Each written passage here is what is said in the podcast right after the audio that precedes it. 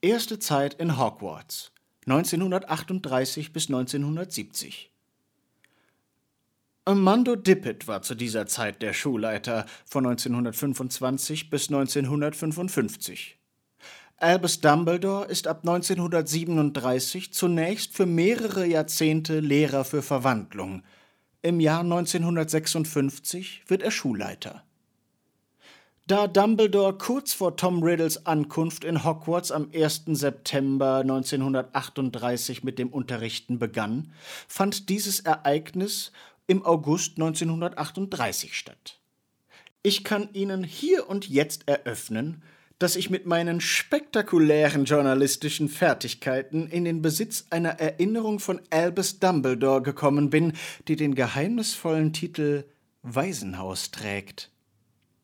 1926, in den letzten Stunden des Jahres, erblickt Tom Marvolo Riddle das Licht der Welt in einem armseligen Muggelwaisenhaus.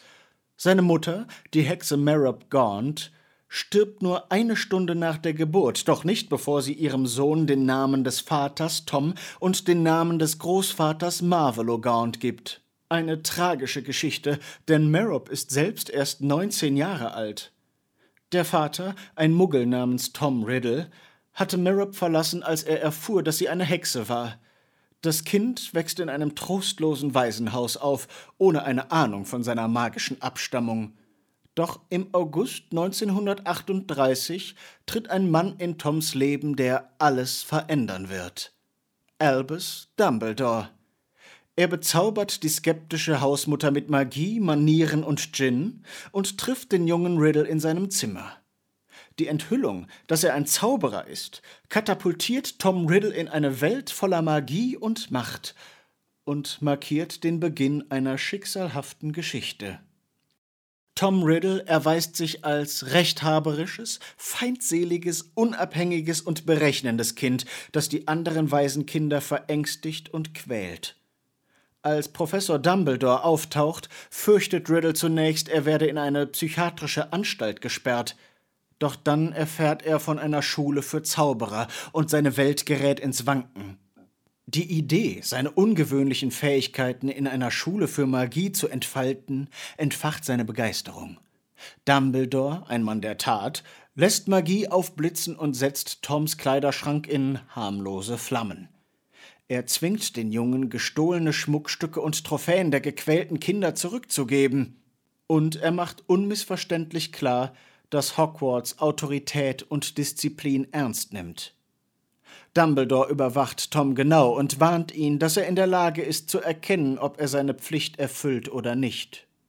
Doch das ist noch nicht alles. Die düsteren Geheimnisse von Tom Riddle gehen noch tiefer.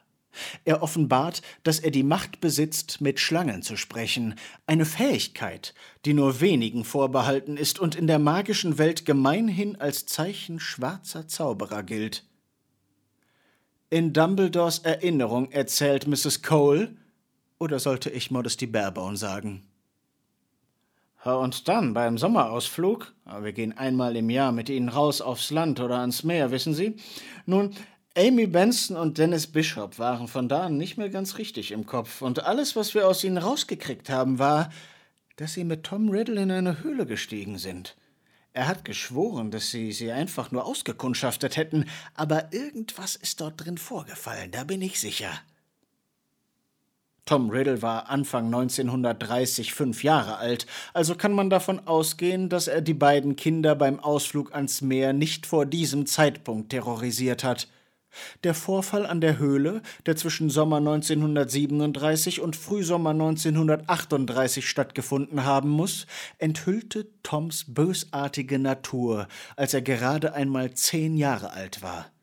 Ein Kind mit einer unheimlichen Neigung zur Dunkelheit. In Hogwarts verzauberte er alle Lehrer mit seiner Magie, außer einem, Albus Dumbledore, der ihm stets misstrauisch gegenüberstand.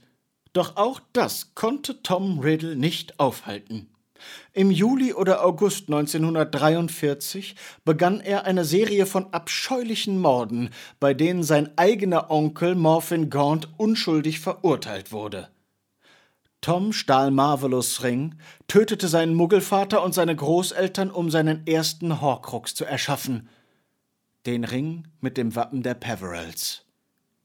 Nach seinem Abschluss in Hogwarts im Juni 1945 hatte Tom Riddle nur ein Ziel vor Augen: Professor für Verteidigung gegen die dunklen Künste werden. Er liebte Hogwarts und war von den dunklen Künsten besessen. Professor Dippet lehnte Riddles Bewerbung freundlich ab, da er mit seinen 18 Jahren noch zu jung war, bot ihm aber an, sich nach ein paar Jahren erneut zu bewerben, falls er immer noch interessiert sei. Doch wie wir alle wissen, sollten seine dunklen Pläne erst noch Gestalt annehmen. Riddle arbeitete ein Jahrzehnt lang für Borgin und Burks und schuf ein Netzwerk des Bösen. Doch das war erst der Anfang seiner finsteren Machenschaften. Während seiner Arbeit für Borgin und Burks schmiedete Tom Riddle eine verhängnisvolle Freundschaft mit Hepzibah, einer Frau, die ihm nicht widerstehen konnte. Ihre Bewunderung für ihn kannte keine Grenzen, und sie fühlte sich unwiderstehlich von diesem jungen Mann angezogen.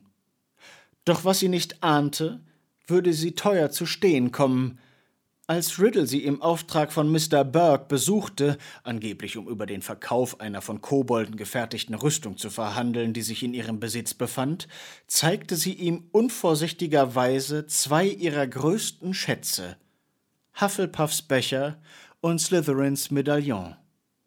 Als sie Tom das Medaillon aus den Händen nahm, sah sie den gierigen roten Schimmer in seinen Augen, der ihr törichtes Lächeln und ihre zwanghafte Bewunderung für den Jungen für einen Moment ins Wanken brachte.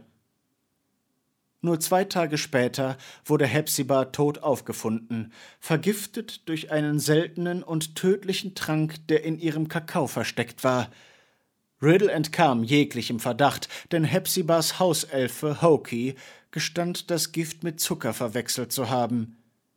Das genaue Schicksal von Hepzibah Smith wurde vom Zaubereiministerium nie offiziell bekannt gegeben.